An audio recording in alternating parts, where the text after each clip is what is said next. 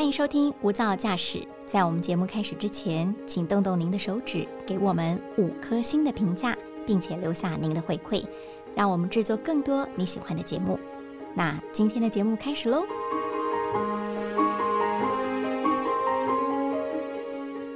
您好，欢迎收听大电视、大新闻所直播的 Pockets 无噪驾驶一百种看世界的眼光。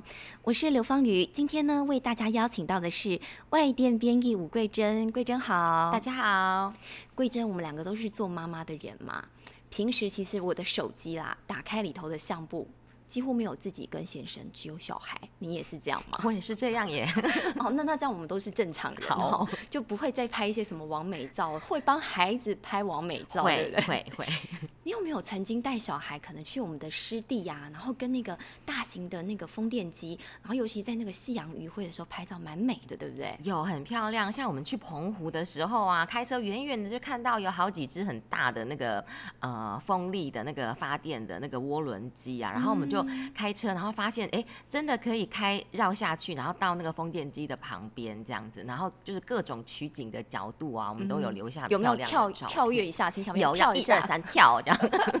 这是几年前还是刚刚发生的事情吗？没有没有没有，大概是三四年前左右哦。可是这个很美，你怎么没有想说等小孩大一点的时候，每年啊都可能去逐风电机来拍这个完美照？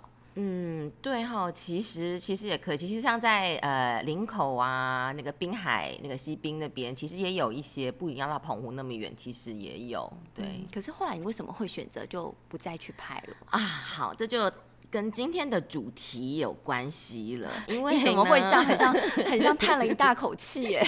因为最近刚好就是呃看到一个外电的报道哈，是提到说这些风电机虽然对人类来讲好像看起来是呃就是蛮安静、蛮蛮美丽的，没有什么环境破坏啊，可是其实啊最近就是在这个呃挪威，他们发现说其实它会产生一种噪音，然后进而呢对原本生活在那边的一些驯鹿。啊，还有当地的原住民族受生生计都因为这些风电机而受到影响了。哦，所以不止对海洋生态，其实我听过，而且其实我们大爱新闻也曾经报道过，不管是风电机，因为台湾的海岸线其实很多的风力发电机，其实会对鲸豚也会造成这种就是海洋生物的伤害。原来连驯鹿都会有，这也是我们今天想要跟听众朋友分享的。嗯，就先带大家呢做简短的国际新闻梳理。在挪威，它拥有了全欧洲最大。的陆上风电场，尤其是在境内靠近。北极圈的佛森地区，总计呢拥有了将近三百只的风力发电涡轮机，每天可以供应的用电量非常非常的多，足以供应十七万户的家庭使用。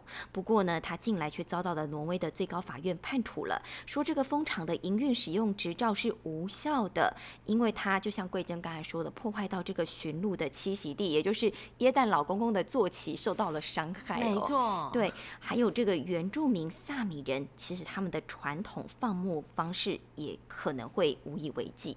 那另一则国际消息，也就是发生在英国，英英国的首相强生他宣誓要在二零三零年之前呢，把风力发电成为全英国最主要的电力来源。但要这么做呢，其实呢就必须要加紧部署这个新建离岸的风电场，却已经遭到这个未爆弹难题。主要就在于英国在二战期间呢，饱受了这个纳粹的空袭轰炸嘛。所以呢，他们整个滨海线的海床上，其实还是存有许多的。未爆弹，所以呢，如果你要大型的大兴这个风电场的话，你必须要在水底来引爆这些未爆弹，才有办法来进行。但是引爆的时候，我们知道爆炸一定会产生很巨大的噪音嘛，那也会造成这种海洋生物，尤其是哺乳类动物的听力受损，甚至已经引发了死亡，还有集体的搁浅哦。所以环保团体也要求着英国政府呢。千万不可以牺牲海洋生物来换取这个绿色能源。那这么多的这个国际消息呢？我刚刚对于这个耶诞老公公的坐骑驯鹿其实蛮有兴趣的，就想要先请教一下桂珍哦，为什么驯鹿的生存安危跟风电机有关呢？如果说是鲸豚类，我可以马上对对对，马上会觉得哦很合理。那驯鹿又是其来有自嘛？对我看到这个新闻的时候也觉得很。不能讲有趣，但是很特别啦，因为是很很难想象的。因为一般人你经过或者看到发电机的话，会觉得它声音其实不会很大，应该是蛮安静的。对可是对于一些动物来说，像对我们刚刚讲的这个驯鹿来讲哦声，波的关系，对对，一点都不嗯浪漫，而且还是就是。停不了的一场噩梦哦。那嗯主要呢，这个呃外电的这个报道是有呃去分析说，这个涡轮机它它的叶片呢高速转动的时候啊，会发出一种人类听不到、接收不到的，就叫低频噪音哦，叫做次声波。那人类听不到没有错，可是有一些动物，像是研究指出，像是大象、长颈鹿，还有我们这则新闻的主角驯鹿是可以听得到的。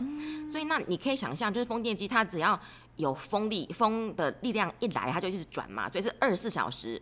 日夜都在都在转的，所以这个噪疲劳轰炸他们。对，这个噪音是不会，就是不会停止，没有休息时间的。那刚刚、嗯呃，这个呃，我们提到说新闻里面指出是在这个挪威佛森地区啊，那这些将近三百根的这种巨大的这个风电机，你可以想象，你听不到，但是驯鹿听得到，所以就把他们都吓跑了。原本他们都是在当地栖息呀、还有这个觅食吃这个呃第一嘛哈，对，那。那对于放牧这些驯鹿世代这样相承下来为生的这个原住民萨米人呐、啊他们的重要的生计来源就没有了，而且他们的传统的生活方式也因此被迫改变哦。那在这样子的背景之下呢？受到影响的是有六户的这个萨米人的这个原住民的人家哈、他们就决定要状告法院，他们就主张说，诶，这个新新新建起来的这个风电场呢，是侵害了他们的生存权。看来这个第一线的受害者有动物有人类。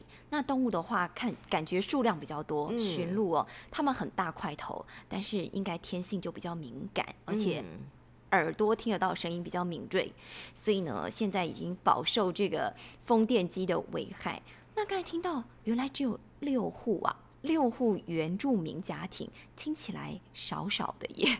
对，没有错。你提到的这一点呢，其实也是这整起诉讼案在裁判还有这个呃。就是攻守这个大家来来来辩论的一个关键点哦，因为很多人像你一样就会觉得说，一如果我们是从这个经济效益的角度来看的话，保留了这一片这个风电场三百根哦，每一天呢都可以继续供应十七万家户家户的家庭用电哦。那如果说跟这个当地的在这边放牧的原住民只有六户人家来比，因为他们就要把这个风电场通通拆迁掉的话，诶，那大家就会想要知道说，不好意思，那可以请教一下。就是府上到底是放牧养了多少驯鹿呢？好，那那不好意思再请教一下，那这样子你们放牧这些驯鹿的话，每年可以是呃赚到多少收多入少？对，有点不好意思，嗯可是还是想要问一下。对，那所以这个在一开始这个案子进到地方法院，在一审判决的时候，的确就跟大多数人想法一样，就采取了这个风电公司他的提议啊。那法官就是同意说，风电厂他说好，那你们愿意赔偿，那就是用金钱来解决就好了，看原住民经济损失多多少，你们赔他就好了。那这个风电厂可以继续继续做下去，这样子因为才区区六户嘛，感觉起来这个赔偿金额应该不会太高，对。所以他们这个权衡利益之下呢，就想说，哎，我赔这六户就好。那这六户原住民有欣然接受吗？当然没有，而且他们还因此更生气了。因为钱 太少吗？他们就觉得说，你这个是国家的呃绿色能源、再生能源的计划哈，然后号称说造价刚刚说是十一十亿欧元嘛哈，然后你现在就反过来问我说，那我放牧这些驯鹿可以多少钱？对他们就心情就觉得就。就觉得很生气，对，而且他就会认为说，一审判决就显示。呃，企业跟政府还有包括这个司法的这个体系在内哦，根本就是完完全全都瞧不起萨米人他们传统的生活方式，只因为他们认定就是说，哎，你养驯鹿就是赚不了多少钱哦。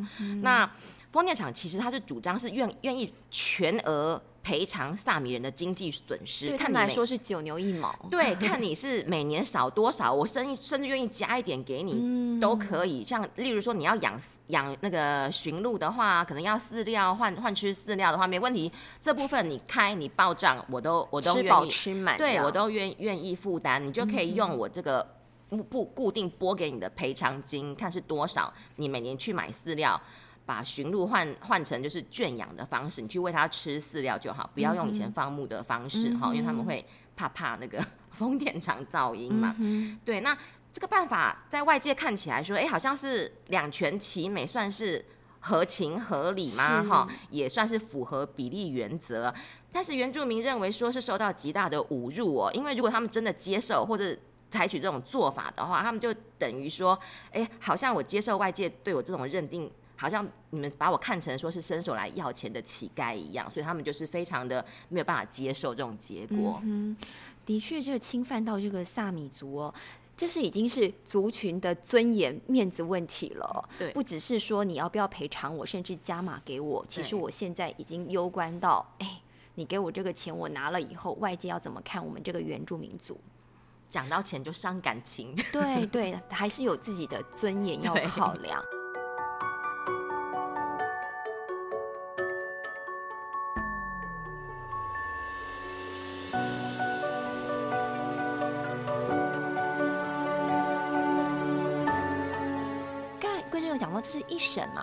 可以再上诉啊。有，他们的确就提继续上诉到这个最高法院哦，而且最后有判决了。有判决，就是最新判决出炉，果然就逆转胜哦。哦。那这个原因的话，是因为萨米人就主张说，他们从来就不是要钱，不是去要求经济方面的赔偿，他们的诉求提起这个呃控告的这个呃理由呢，跟动机呢，很单纯的。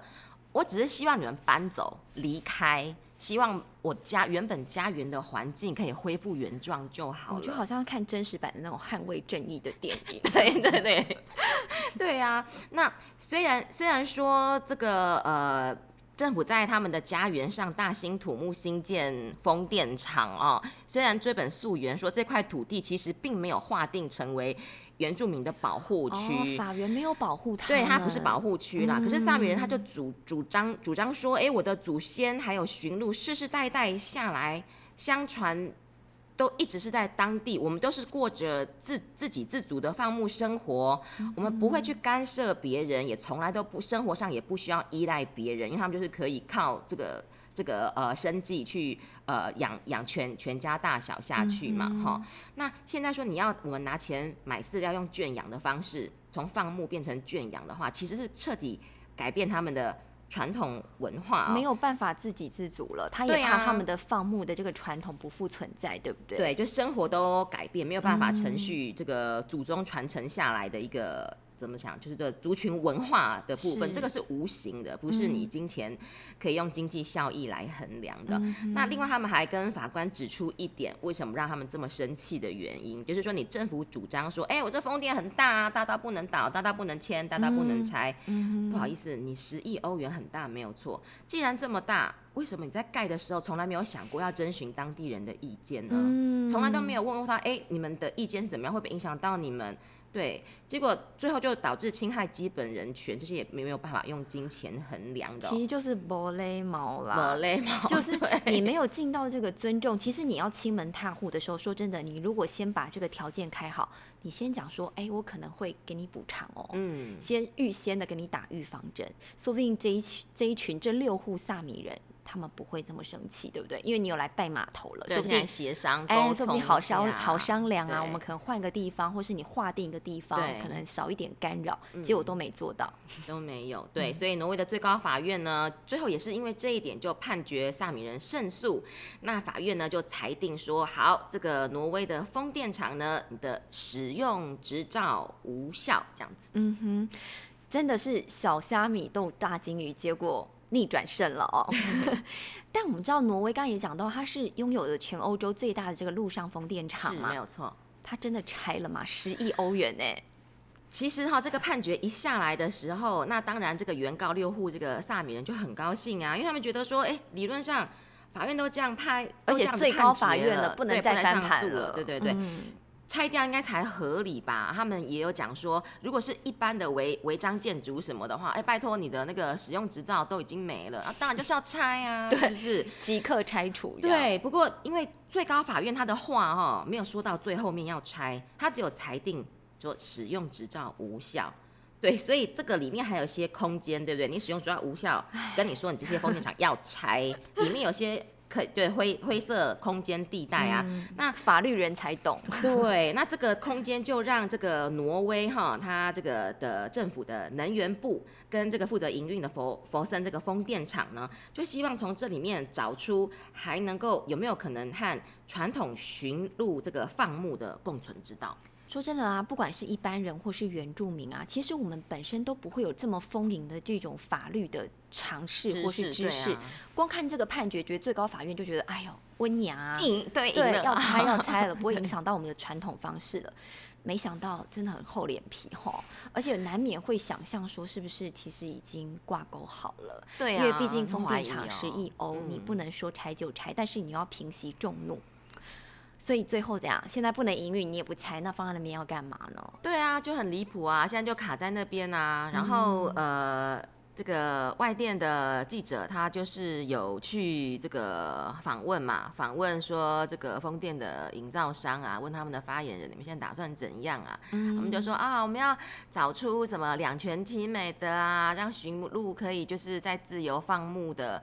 跟这风电厂和平相处的共存之道，讲到底就是没有要拆，拆不是他们的考虑选项，就算败诉了。那其实说到底哦，也也不能怪他们，因为你如果去看他背后的这整个计划的这个脉络的话啊，它源源自就像我们刚刚前面讲的，它是挪威政府的国家绿能计划。那他看他承办的这个营造商，他的股权结构的话，拍谁政府？这个国国有股权也是主要的股东，是对那。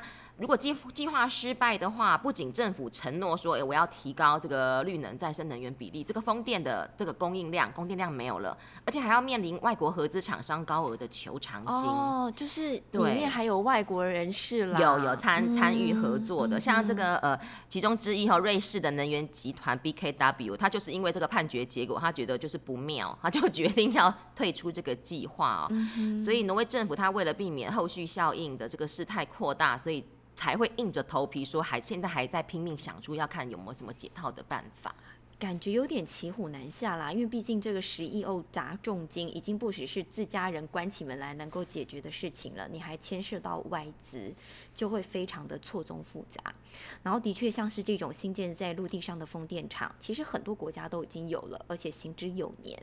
那大家现在已经很多的证据都佐证了，一开始觉得它是绿能，但现在觉得不绝对性的绿能，对，不绝对，因为它对环境甚至人类其实都会产生一些冲击哦。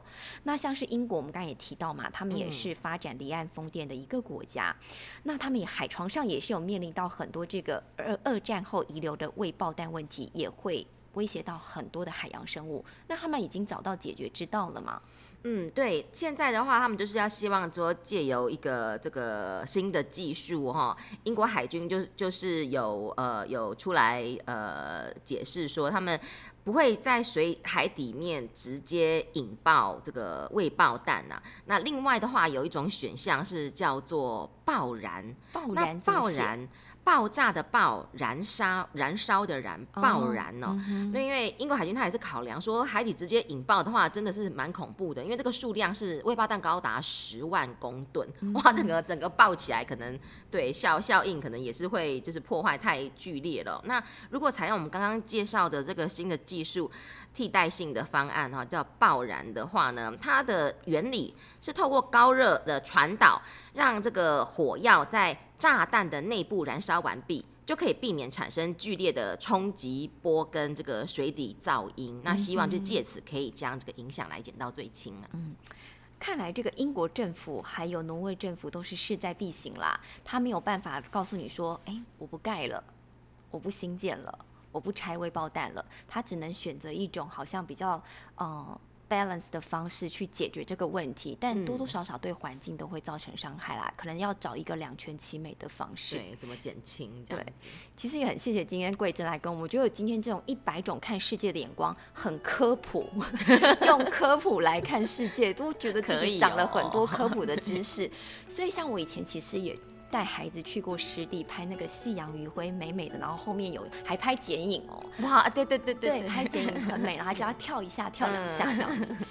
我现在要考量了，而且我还要告诉他说，其实踩湿地哦，第一个就是一个伤害了，第二个你跟风电机，你好像就去 promote 风电机，这又是另外一个环境的影响，也可以间接的告诉他，把科普的知识再传承下去，也是无形的一种家庭教育。也希望说他们不要只看到这种好像眼前的美丽，表面上对表面的美丽，其实不一定是真正的美丽。嗯那也谢谢桂珍今天的加入喽，谢谢听众朋友，那我们下次见，拜拜。拜